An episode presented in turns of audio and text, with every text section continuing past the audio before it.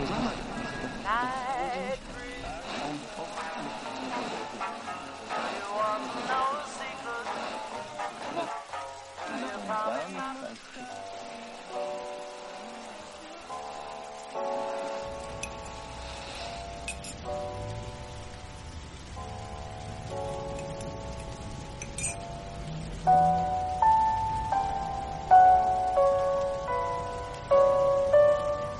Hola a todos, ¿cómo están? Bienvenidos a este nuevo podcast en el que estoy un poco más organizada el día de hoy. En realidad lo vengo pensando hace rato y no sé, creo que... Ay, ya me estoy yendo por las ramas. ya me estoy por poner a hablar de cualquier cosa. No, bueno, pero tenía ganas de organizarlo eh, de esta forma como más temático. Hoy, por ejemplo, vamos a... Les voy a recomendar un par de películas y luego vamos a leer una nota que me interesa que se llama ¿Por qué los seres humanos somos adictos a la carne? Así que sí, me parece muy interesante.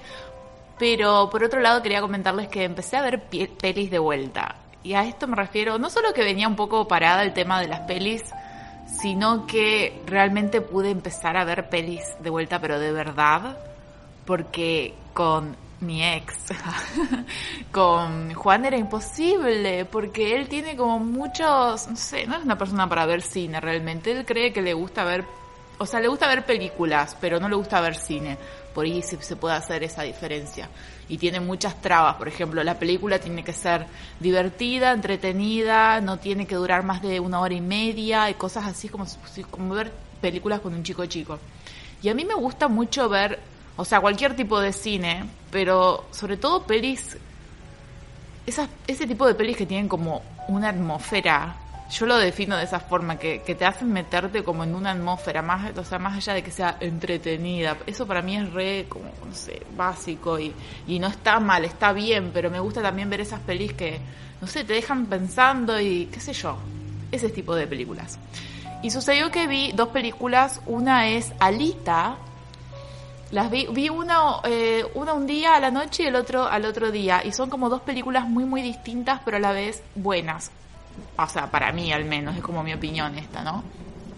Un día vi Alita, eh, no sé si la vieron ya, Alita 2019, dirigida por Robert Rodríguez.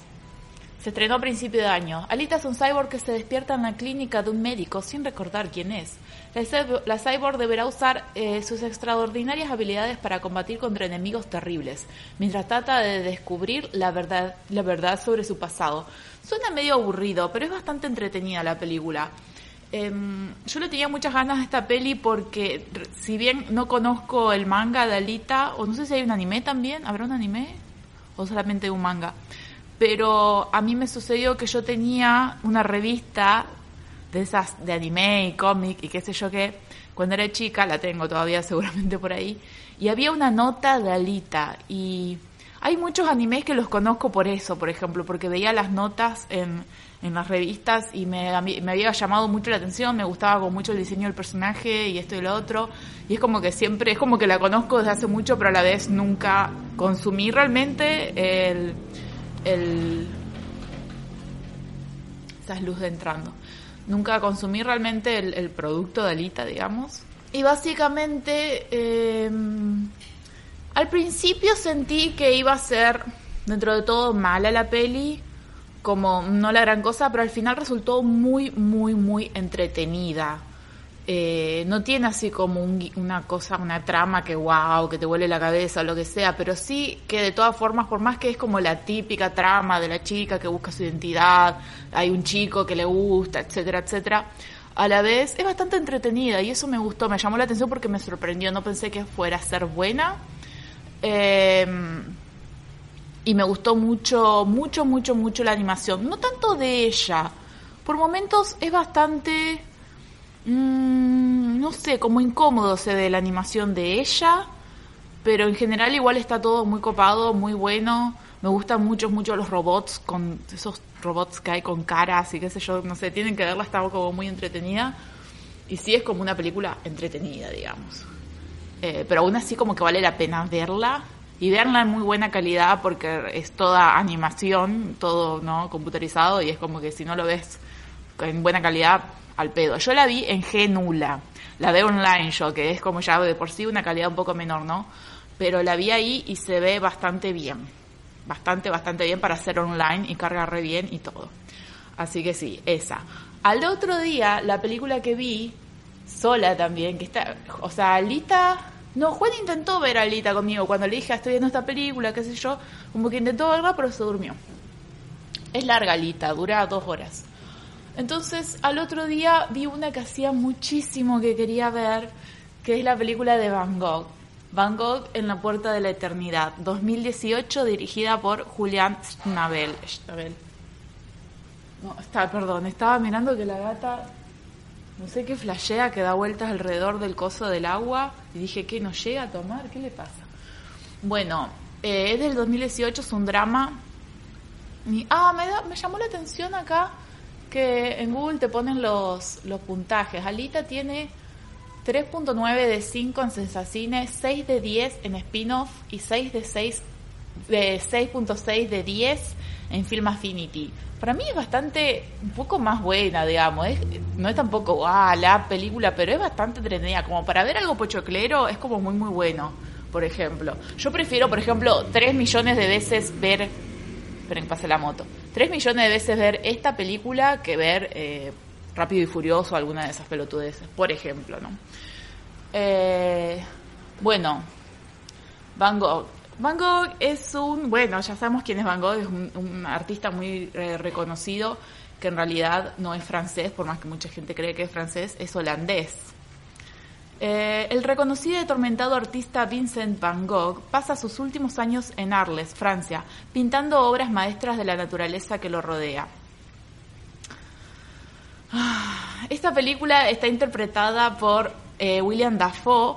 William Dafoe es uno de mis actores favoritos, favoritos, favoritos. Amo siempre, tampoco es que me he visto todas las películas, pero siempre que está él quiero ver la película eh, y generalmente trabaja en películas muy, muy copadas, muy interesantes y generalmente siempre tiene personajes así muy, muy interesantes. Eh, bueno, si por ahí no lo fichan... Che, ¿qué estás haciendo? Ay, no. Ay, por Dios, ¿por qué se tienen que portar mal cuando empiezo a eh, grabar, cuando empiezo a hacer algo? Les juro que están todo el día culo para arriba y yo me pongo a hacer algo y ellas tienen que mandársela. Bueno, bueno Willem Dafoe es, eh, por ejemplo, es el Duende Verde. Sí, ¿no? Ya no me acuerdo, avisa hace tanto la película que ya como que... Willem Dafoe. Willem Dafoe. Sí, el Duende Verde. Dije, ya veo que es otro, pero no, ya estaba segura de que era el Duende Verde. Es el Duende Verde en la primera película de Spider-Man, que fue una de mis películas favoritas de toda la vida. Yo, la, primera de Spider-Man, mi papá me la compró en DVD, yo la miraba, la miraba, la miraba. Era como mi, mi lugar seguro mirar esa película. Porque yo encima, fanática, o sea, fanática de los X-Men, de Spider-Man y todo eso de chiquita, ¿no? Bueno, Willem Dafoe, por ejemplo, el Duende Verde en Spider-Man es también uno de los uno de los marineros, no me acuerdo el nombre del personaje, pero en una de mis películas favoritas, pero está también lejos, lejos, lejos. O sea, una de mis películas favoritas es Spider-Man y la otra eh, La vida acuática con Steve Siso. Nada que ver una y la otra, ¿no? Pero bueno, una es cuando era chica y la otra es ahora más de grande, ponele. La vida acuática con Steve Siso es una de mis películas favoritas que la he visto miles de veces y me encanta volverla a ver y me encanta la banda sonora, tengo el soundtrack y no, no tengo así como comprado, pero lo tengo descargado y me encanta, me encanta, me encanta esa película y Wes Anderson. Es uno de mis directores favoritos, específicamente esa película me encanta. Y bueno, William Dafoe por ejemplo trabaja ahí y hace una interpretación de Vincent Van Gogh que para mí no podría ser, o sea, yo no lo conocía a Vincent Van Gogh ni nada, pero parece realmente tan bien interpretado, es como que es el actor ideal, no podrían haber elegido otro actor Em, que pueda hacerlo mejor, ¿verdad? Y bueno, esta película personalmente yo la amé. Veo que no tiene muy buenos puntajes. En Film Affinity tiene 6 de 10. En Spin-off tiene 4 de 10. Y en los cines argentinos tiene 8 de 10. Esta película para mí es muy muy buena. Es al menos un 9. Un 9 de 10. Y digo así como para no darle el 10 directamente, porque tampoco creo que sea, uh, viste, una cosa súper loquísima, pero es muy, muy buena. tiene escenas fabulosas, tomas fabulosas, transmite tanto con tan poco guion, eh, te, te, transporta tan bien a, la, a lo que probablemente sentía y le pasaba a Vincent Van Gogh en ese momento, eh, que para mí es excelente, está muy, muy bien lograda y es muy, muy fuerte. Yo por ahí tal vez siento más afinidad. O sea, yo creo que cualquier persona podría disfrutarla, no necesariamente te tiene que gustar el arte o, saber de pintura o algo así para disfrutarla. Yo creo que realmente es muy buena. Pero sí seguramente si te interesa el arte, si te, te gusta la pintura y estás como más en contacto con todo eso, probablemente la disfrutes muchísimo más, pero yo diría que no se la pierdan, que intenten verla si pueden, porque es, no sé, genial. En muchos momentos me, emocionaba hasta las lágrimas directamente, más allá de la tristeza, no es como que si fuese por la tristeza, sino por todo el sentimiento que transmite. Y Willem Dafoe actúa genial, genial, genial, genial, es increíble. Va, no sé, a mí me encanta, me encanta cómo actúa, es tan, no sé, transmite tanto. No sé, yo lo amo, es genial para mí este actor y es genial lo que ha hecho con, con Vincent Van con el personaje, y, me encanta, no sé, me encanta. Amé esta película. Digamos, esta es una película para mí buena. Eh, buena de verdad me refiero. Alita, por ejemplo, es buena, pero me refiero a que es buena de que es entretenida, es pochoclera, de mi estilo. Eh, es como una ciencia ficción, aventura, etcétera, ¿no? En cambio, esta es una película buena. Eh, veo que no tiene muy buen puntaje, lo cual me sorprende un poco, pero para mí es una película muy, muy buena, no sé. No sé, me deja un poco sorprendida, pero no, en serio, mírenla, es genial. Eso, eso sí, es un drama, pero es muy, muy entretenida de todas formas. Por ahí son películas malas y yo, esta es mi percepción, ¿no? Ustedes si ya las vieron, déjenme en la sección de abajo sus comentarios qué opinan de ellas, eh, pero pero si son personas que les gusta el cine, o sea, ¿saben lo que tiene la película de Van Gogh? Ah, creo que ya lo dijo, lo dije, pero eso de que no sé, yo amo cuando sin guion, o sea, es como que sin un montón de diálogo y cosas pueden decir un montón de cosas. Esas películas que, que tienen como una atmósfera y te hacen meterte en esa atmósfera y no hace falta que haya siquiera diálogo, porque el diálogo está de todas formas en el contenido de la escena ¿entienden? Eh, yo amo cuando los directores hacen ese tipo de trabajo. Me parece como incluso mucho más profundo que, que otras cosas por ahí, más superficiales. Que, que bueno, son distintas técnicas para, para, para, mostrar distintos tipos de película también. Esta es un drama, por ejemplo. Y capaz que que sea un drama te hace sentir como un rechazo y como que no querés verla porque es un drama y parece que va a ser aburrido, pero es muy, muy entretenida, es muy, muy buena. O a mí, a mí personalmente me suele pasar eso, y cuando veo que es un drama, solo como que solo drama, mm, me digo, uy, no, va a ser un embole, pero no, no es así, chicos. Hay películas que son dramas y son buenas, como por ejemplo esta, en serio, no se la pierdan. De última pueden mirar esta y después miran una más puchoclera para levantar la noche. bueno, estas son las recomendaciones de mis películas que he visto últimamente y ahora lo que vamos a hacer es leer esta nota a la cual le tengo muchas ganas y vamos a ver qué, qué opiniones podemos sacar al respecto. ¿Dónde la tengo? ¿Dónde la tengo? ¿Dónde la tengo? Acá.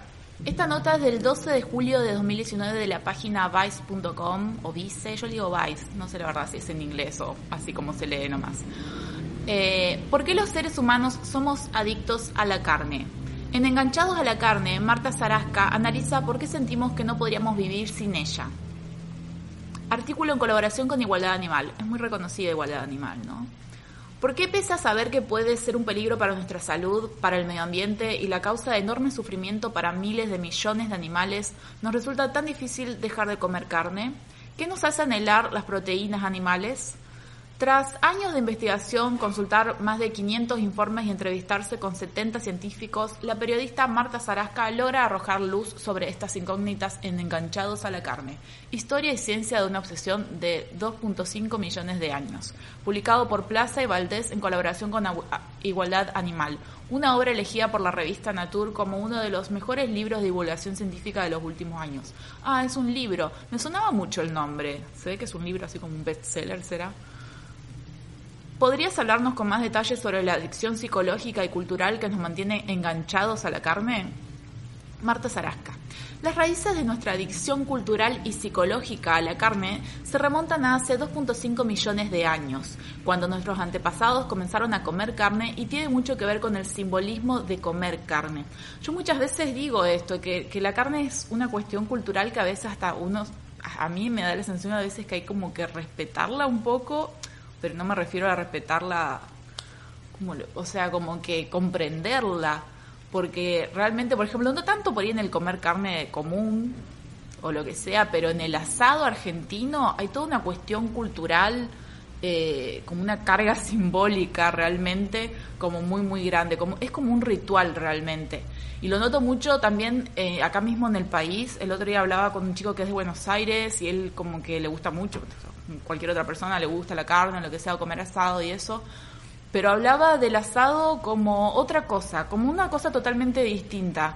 Eh, que incluso allá en Buenos Aires la mayoría como que va a parrilladas a comer y, es como muy distinto porque acá en, en, el interior, por ejemplo, en general o en ciudades más chicas, nadie va a parrilladas a comer nadie, eh, no sé, ciertas cosas mencionaba que no son así. Acá es como juntarse en familia, juntarse con amigos, es como, como la cuestión del mate también, es como algo para compartir con amigos, y es todo como un evento y es como un agasajo y es algo que se hace solamente con la gente querida de verdad. Eh, no solo porque la carne es cara y no le vas a dar de, de, comer a cualquiera carne, ¿no? sino es como que es todo como un ritual realmente la carne que no que tiene una carga que no la tiene ninguna otra comida por ahí tanto. Algunas sí, otras no, depende también de, de dónde vengas. Por ejemplo, nosotros eh, en la familia de mamá, que es la familia más grande, digamos, a la que más pertenecemos, son italianos, entonces los domingos, la pasta y todo eso también es una cuestión bastante ritual y tradicional. Eh, pero bueno, me refiero, por ahí también hay otras, hay otras hay otros rituales en otras comidas dependiendo también de qué familia vengas, de qué descendencia vengas, pero bueno, el asado como algo en general, ¿no? Eh, la carne siempre fue una comida especial, muy nutritiva, difícil de conseguir y que se estropeaba rápidamente. Era un alimento perfecto para compartir, quien quiera que lo tuviera tenía que poder, tenía poder para decidir a quién dar una pieza y quién tendría que renunciar. ¿Vieron? Bueno, esto que les digo, de que el que te invita a comer un asado, va, en general también hoy en día es como que es algo que se hace entre todos, todos llevan un poco, ponen, ¿no? Pero, pero el que hace el asado igual es como que... Y el que te sirve el asado también como que, ah, ¿no? Toda una cuestión, una cosa ritual como rara, ¿no?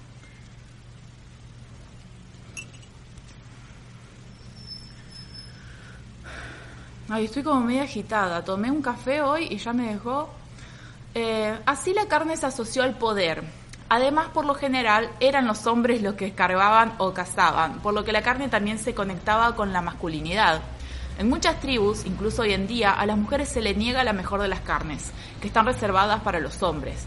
Es más, porque la carne no era algo que la gente comía todos los días, sino que se conectaba con el festín, con el estar juntos. Cuando un pueblo cazaba o sacrificaba un animal, a menudo se celebraba una fiesta. Aún así, a menudo conectamos algunas carnes con celebraciones, pavo de acción de gracias, barbacoas, etc. Ah, esto es re como que de otro país, ¿no? Hoy en día decir no a la carne a menudo significa decir no a este espíritu de unión de la tribu. Esto es lo que yo o sea, como que te hacen, te lo hacen sentir cuando decís que no al comer un asado, cuando vas a comer un asado y decís, ay, no, voy a comer solamente ensalada o lo que sea. La gente se siente realmente como ofendidos de que no formes parte del ritual, ¿no? De comer el asado. Yo lo he sentido mucho y me, he sentido mal muchas veces eh, que me ha pasado, por ejemplo, de estar de visitas con, gente que por ahí no conocía, pero eran gente importante que iba a formar parte de la familia, etcétera, etcétera, y, yo no, no, haber dicho, che, mira, yo no como carne o lo que sea, porque yo en general, hoy en día sí estoy comiendo carne, pero como muy de vez en cuando, pero en general yo en toda mi vida es mucho más lo que no como carne que lo que como carne. O he tenido más épocas de vegetarianismo, lo que sea, pero bueno, ya yo le he explicado muchas veces de que es una cuestión más de mi, de mi forma de alimentación en general, más que otra cosa, ¿entienden?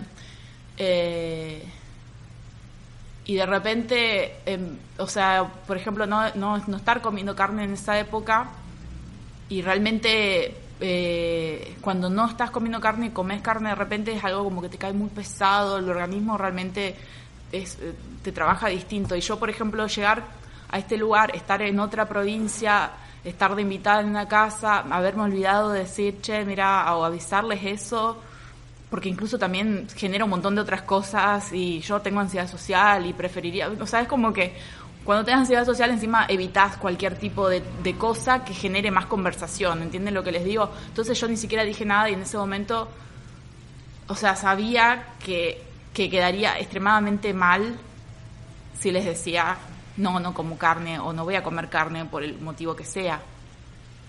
Eh, entonces decir, bueno, listo, como carne igual. muchas veces dice eso y decís, bueno, te servís menos de carne, te servís una, una pequeña porción y comes ensaladas y otra cosa y ya está.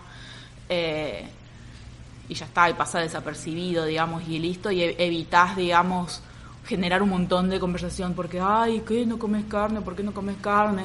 Y explicarle y todo, ¿y qué? ¿Por qué te preocupan los animales? Bueno, toda la charla que va a salir, ¿no? Eh, además, según el principio de escasez de Robert eh, perdón. Además, según el principio de escasez de Robert Cialdini, cuanto más difícil es de obtener algo, más lo anhelamos. La carne a lo largo de la mayor parte de la historia fue muy difícil de obtener para la mayoría de la humanidad, sin contar la aristocracia, así que la queríamos aún más. Voy a decir otra cosa sobre esto que decía antes de que, de que, de que la carne era algo importante porque no se cazaba constantemente. Entonces cuando se cazaba un animal y se lo sacrificaba y se comía, había un festín, había un ritual, era algo para celebrar, etcétera, etcétera, y era de vez en cuando. Y esto es algo que yo creo que es muy importante tener en cuenta cuando hablamos de, cómo es la alimentación hoy en día, que mucha gente como que no puede pasar un día sin comer carne y eso es extremo y es malo para el organismo porque realmente no es así, o sea, la, eh, para mí debería ser algo realmente así, como muy casual de vez en cuando eh, y no extremo como, como, como se lo hace hoy en día, que hay gente que no puede pasar un día sin comer carne. Para mí lo ideal es al menos, por lo menos, reducir el consumo de carne, que sería lo más saludable, más allá de que también es ecológico, etcétera, etcétera, todos los beneficios que traería, ¿no? Bueno, es, es como la organización de, de Paul McCartney y sus hijas, que se llama eh, Free Meat Mondays, que habla de esto, ¿no? Eh, de empezar al menos, o sea, esto es una locura, pero miren lo extremo que es el consumo de carne, que ellos lo que proponen es que al menos un día a la semana, los lunes, evites comer carne, para empezar, ¿no? Y, el, y el, cambio que eso iría logrando. Eh, que a mí me parece una barbaridad porque yo me, me, me, criaron al revés, digamos, como que la carne es algo raro, que no se come todos los días, que se come en ocasiones especiales, por ello lo que sea, y a, a diario como otras cosas, las, el resto de los alimentos, digamos. Este simbolismo de la carne sigue vivo porque, por un lado, no hace mucho tiempo que la carne era un alimento poco común en Europa Occidental después de la Segunda Guerra Mundial en Europa del Este, incluso cuando yo era una, niña en los años 80. Es más, la cultura y especialmente la cultura de la comida cambia muy lentamente.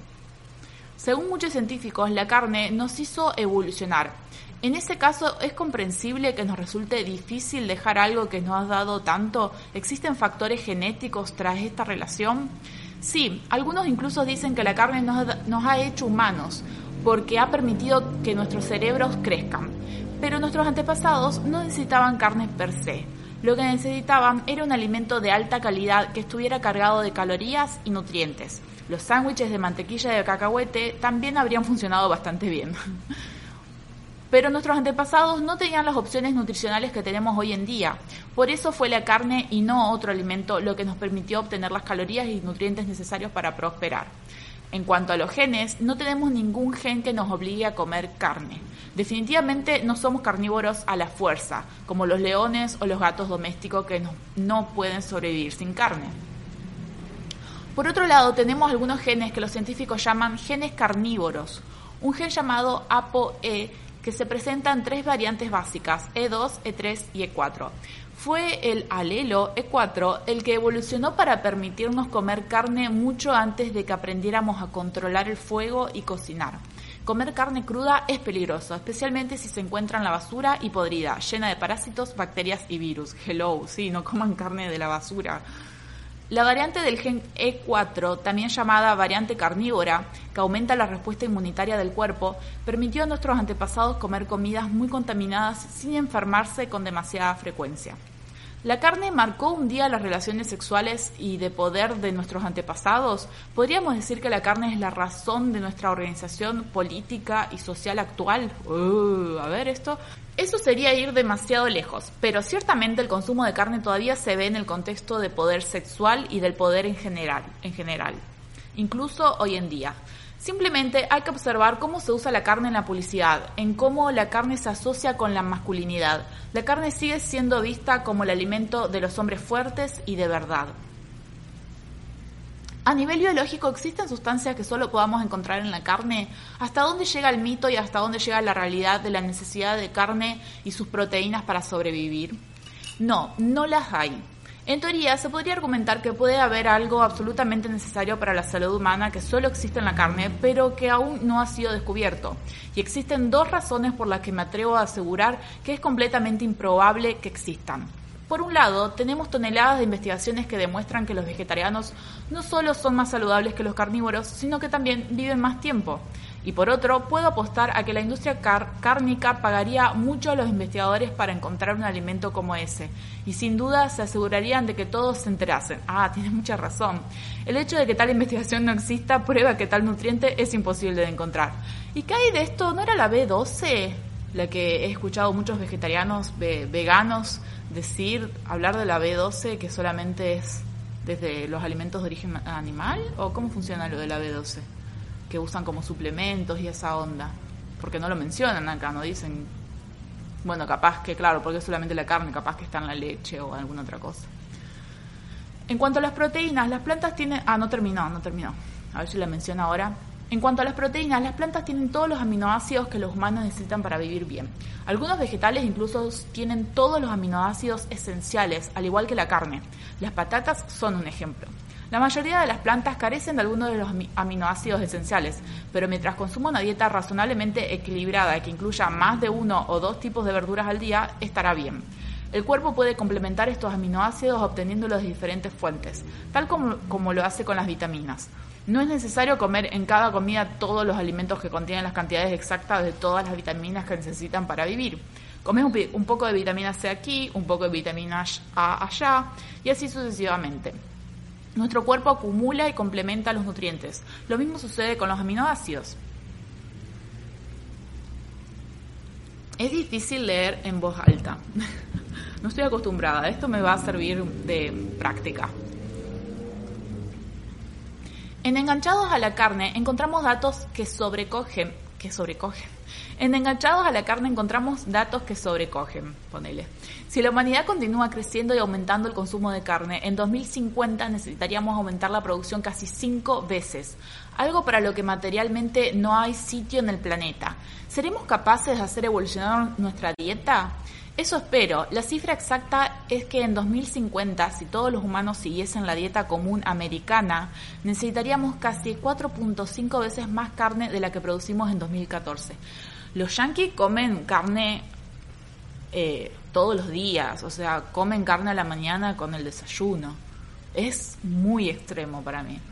No tenemos suficiente tierra agrícola para satisfacer esas necesidades y la creciente eficiencia de la producción tampoco es suficiente.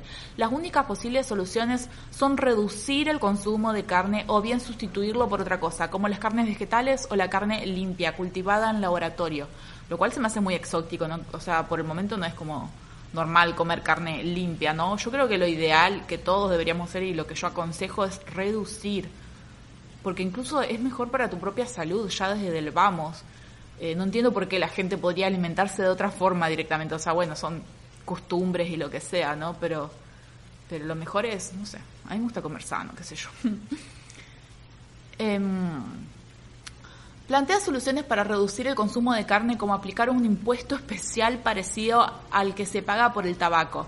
¿La concienciación no será suficiente? Puede que no sea suficiente y no tenemos mucho tiempo. No podemos obviar la emergencia climática actual. La producción de carne es responsable de la emisión de la eh, de la emisión a la atmósfera de hasta el 22% de todos los gases de efecto invernadero. Por ejemplo, la aviación, en comparación, solo aporta un 2%.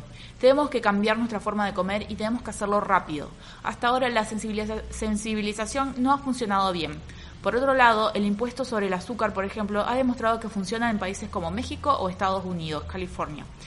Varios estudios también han demostrado que el impuesto sobre la carne reducirá el consumo y la contaminación atribuible a ella. Los impuestos sobre la carne y los productos lácteos en Suecia, por ejemplo, podrían reducir las emisiones de gases de efecto invernadero, nitrógeno y fósforo hasta un 12% en el sector. Bueno, un impuesto.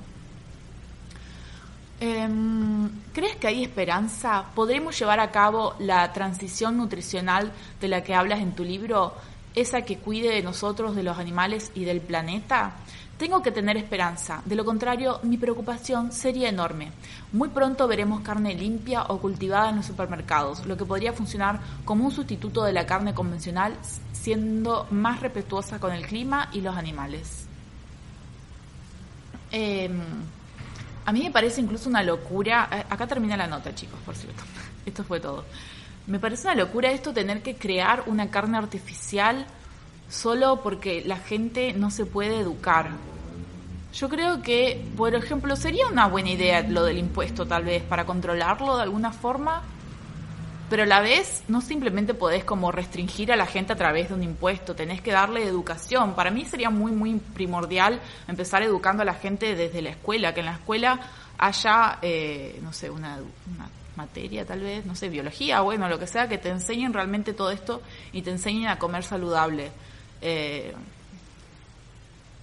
qué sé yo, me, me parece como lo mejor, porque si no, ¿cómo haces para cambiar? Igual por suerte hoy en día creo que hay una concientización, un, un, poco al menos tal vez, o no.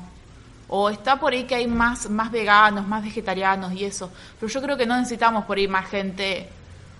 O sea, ¿cómo lo puedo explicar? Es como que toda la gente tiene que tomar conciencia. Y ya, no simplemente estar de un bando o del otro bando. Eh, ¿Entienden lo que le digo? Es esto de tomar conciencia de, de, lo malo que es para nuestro organismo, para el ecosistema, para los animales, para todos. Y, bueno, y, y, retomarlo por ese lado. Igual también entiendo que es muy, muy difícil si estás habituado a algo de toda tu vida, como cambiarlo, puede ser muy, muy difícil. Eh, pero bueno, cada uno el que pueda aportar su granito de arena y decir, bueno, yo solamente voy a comer carne una vez a la semana o dos veces a la semana, e ir cambiando eso, tal vez también ayuda un montón. Es como esto, eh, lunes sin carnes de Paul McCartney, es como una re buena iniciativa. Em, igual pensé que la nota iba a explicar otras cosas, como la adicción a la carne, o, o otras cosas más a nivel químico, cerebral, pensé que el artículo iba por otra, otra, otra onda. Porque yo, por ejemplo, yo le digo la verdad, yo, por ejemplo, yo no como carne, o sea, no como carne, cuando digo no como carne, digo que en general no como carne, pero aquí y allá de vez en cuando, em, sí, a veces, porque, porque no, no llevo la alimentación lo suficientemente variada que yo esperaría, porque, bueno, no me da el presupuesto, entonces, por es cuando de repente mi mamá me invita a comer y de repente hay carne, voy a comer, pero como porque soy consciente de que me van a faltar nutrientes eh, si no agrego carne, por ejemplo, porque como realmente muy, muy básico y muy clase media baja, ¿no? Entonces, bueno, es como que aprovecho.